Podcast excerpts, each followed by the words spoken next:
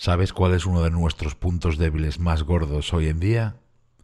Que no solo intentamos hacer más cosas, sino que además muchas de ellas no las terminamos, o bien arrastramos muchas sin concretar y decidir.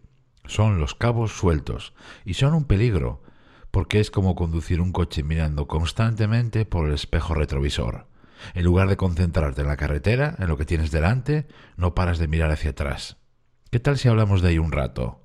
Gracias por estar ahí. Soy Berto Pena y este es el podcast de Think Wasabi, donde aprendemos a ser más eficaces y a tomar el control de nuestra vida.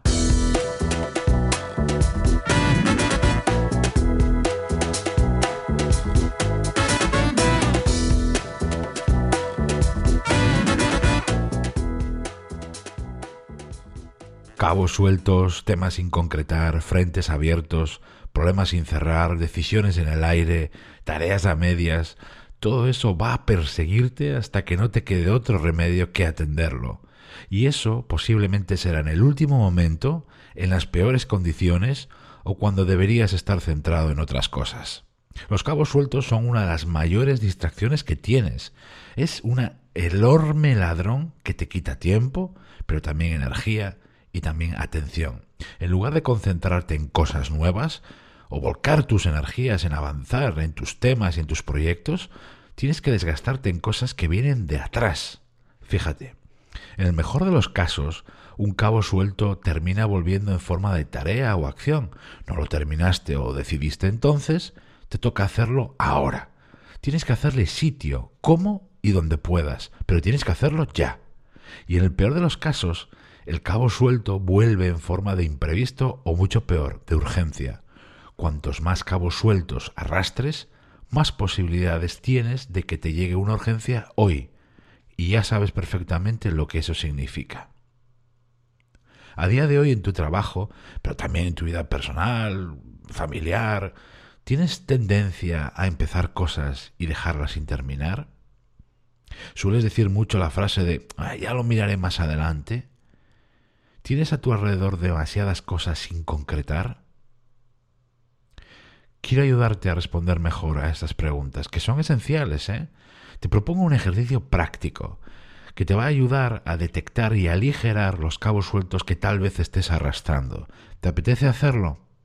La primera parte del ejercicio consiste en hacer una lista lo más detallada posible con todos los cabos sueltos que tengas a día de hoy.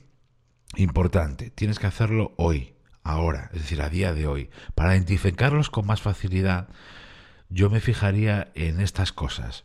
Por ejemplo, correos no aclarados o incluso aquellos que no has llegado a enviar, tareas empezadas hace días que no has vuelto a retomar y están ahí a medio hacer, una promesa que se deja caer en una conversación pero que no se termina de concretar, una decisión que ha quedado en el aire y que ni tú ni otras personas termina de rematar, esa reunión de la que has podido salir sin conclusiones claras, sin saber claramente qué es lo que tienes que hacer, llamadas de teléfono que igual has hecho que has recibido poco específicas, donde habéis hablado de todo y a la vez de nada, conversaciones a lo mejor de pasillo con algún compañero, con tu jefe, donde habéis comentado varias cosas pendientes, pero en las que no habéis profundizado lo suficiente, o discusiones o problemas abiertos para los que estás retrasando tal vez una solución. Son solo unos ejemplos, ¿eh? seguro que a ti se te van a ocurrir más cosas a medida que vayas repasando tu actividad en el trabajo, en las cosas de casa, de familia o en tus temas personales. Una vez que tienes tu lista de cabos sueltos, es muchísimo más fácil pasar a la segunda parte del ejercicio, que consiste en proponer una acción para cada uno de ellos, una acción o varias, lo que toque.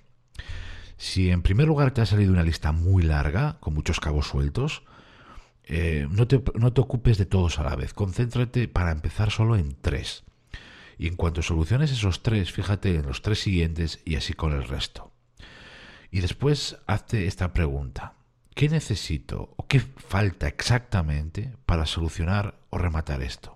Escríbelo, pero escríbelo en forma de acciones, de tareas, no deseos, algo muy concreto. Eso me lleva al último punto. Tienen que ser tareas concretas que tienes que traducir en tu plan diario o semanal de trabajo. Te lo voy a decir con una pregunta muy directa. ¿Cuándo lo voy a hacer? Tres pasos en esta segunda parte. A medida que tú vayas atando cabos sueltos, vas a notar mucho menos estrés, más confianza y lo más importante, más tiempo, más energía y más atención que vas a poder dedicar a cosas nuevas. Por ejemplo, a mirar hacia adelante en lugar de estar hipotecado por lo de atrás. Tú eres lo que son tus acciones, así que, ¿qué es lo próximo que vas a hacer? Gracias por estar ahí. Se despide de ti Berto Pena y mientras llega el próximo episodio encontrarás más ideas y recursos de eficacia personal en mi blog thingwasabi.com.